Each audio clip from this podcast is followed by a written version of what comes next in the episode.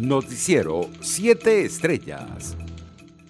La Fundación Gavi, que coordina junto a la Organización Mundial de la Salud la distribución de vacunas anti-COVID en el programa COVAX, aseguró que intenta resolver los problemas de envío de dosis a Venezuela después de que Nicolás Maduro dijera que ese mecanismo le había fallado a su país. Estamos tratando de resolver la cuestión lo antes posible, indicó un portavoz de Gavi en respuesta a una pregunta de la agencia de noticias EFE. Por su parte, el ministro de Comunicación e Información, Freddy Ñáñez, confirmó 1.030 nuevos contagios y 19 víctimas mortales por coronavirus en las últimas 24 horas en Venezuela. El total de casos de COVID confirmados ascendió a 278.665 y el número de fallecidos se ubicó en 3.209. La alta comisionada para los derechos humanos de la ONU, Michelle Bachelet, presentó este lunes una actualización de su informe sobre Venezuela. Bachelet solicitó el acceso urgente de abogados defensores de su elección a los activistas de Fundaredes detenidos el pasado viernes. El gobierno de Venezuela expresó su repudio por el informe que publicó la oficina de la Alta Comisionada de la ONU para los Derechos Humanos y lo calificó de tendencioso y falaz. Nicolás Maduro afirmó este lunes 5 de julio, Día de la Independencia, que la emancipación supone tener un compromiso para recuperar y restaurar el estado de bienestar socialista. El gobierno de Estados Unidos, a través del Departamento de Estado, envió un mensaje de felicitación al pueblo venezolano al conmemorarse el 210 aniversario de la firma del Acta de la Independencia. Por su parte, desde la Plaza Brión de Chacaito, las fuerzas democráticas lideradas por Juan Guaidó junto a la sociedad civil suscribieron el Acuerdo de Salvación Nacional en una de las asambleas ciudadanas celebradas este 5 de julio a nivel nacional. Internacionales. La tormenta tropical Elsa, cuyo centro tocó este lunes en la provincia cubana de Matanzas, descargas fuertes lluvias en el occidente y centro de la isla caribeña, desde donde luego proseguirá rumbo a los Cayos de Florida. Miles de personas fueron evacuadas hacia albergues estatales o en casas de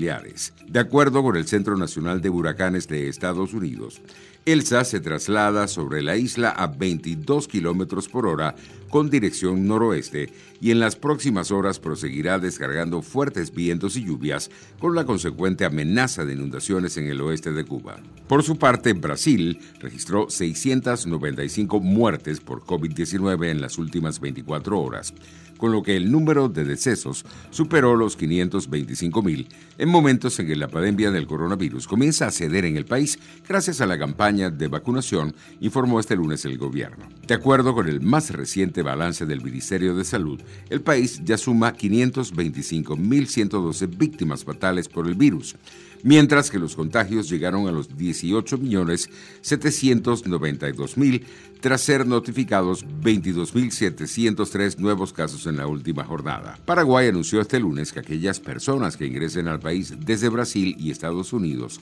deberán guardar cuarentena de siete días para prevenir contagios con la variante Delta del coronavirus.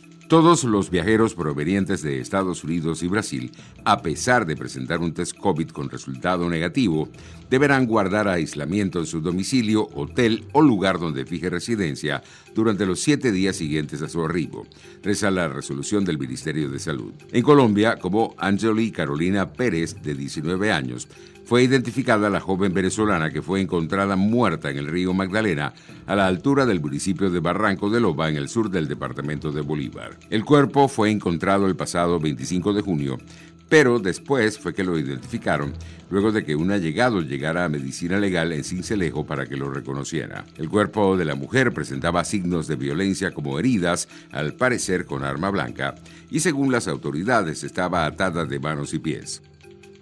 Economía. La alianza OPEP Plus, liderada por Arabia Saudita y Rusia, pospuso la decisión hasta nuevo aviso, con lo que mantiene en vilo a los mercados y al alza de los petroprecios. De momento, no hay nueva fecha para la reunión, dijeron a EFE fuentes del Ministerio de Energía de Kazajistán, tras anunciar la suspensión de la cita telemática que había sido convocada inicialmente para el primero de julio. Deportes. La estrella de la selección brasileña de fútbol, Neymar, afirmó que quiere enfrentarse a la archirrival Argentina en la final de la Copa América tras eliminar ese lunes a Perú en una de las semifinales. Quiero Argentina en la final, apoyó Argentina en la semifinal porque tengo amigos ahí y en la final ganará Brasil, dijo Neymar tras terminar el partido contra los peruanos, que finalizó con victoria brasileña por un gol por cero. Noticiero 7 Estrellas.